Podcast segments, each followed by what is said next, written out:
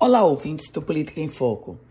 A barragem de Oiticica, que está em construção no Rio Grande do Norte, é a maior obra hídrica hoje em execução. Uma barragem que vai atender mais de 330 mil pessoas de oito cidades do Rio Grande do Norte. Vai ser essencial, fundamental, óbvio, para a nossa gestão hídrica. O detalhe é que a barragem de Oiticica a obra dela permanece e ainda não foi concluída.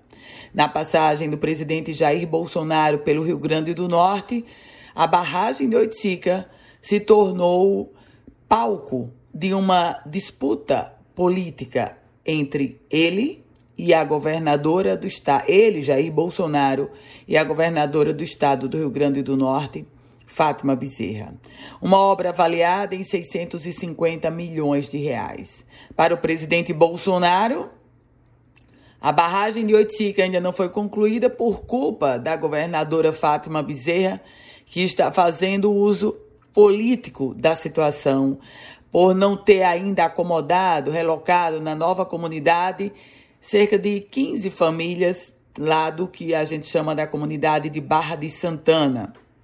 Essa comunidade fica no entorno da barragem de Oitica e precisa ser relocada para a conclusão da obra. Para o governo do estado, a informação do presidente Jair Bolsonaro é equivocada e, na verdade, é culpa do governo federal o atraso. Bom, cada um que acuse o outro. Mas essa disputa ou essa, essa esse debate envolvendo Oiticica ele não é apenas do presidente Bolsonaro e de Fátima Bezerra. É do candidato à reeleição, Jair Bolsonaro, e da candidata à reeleição do PT, Fátima Bezerra.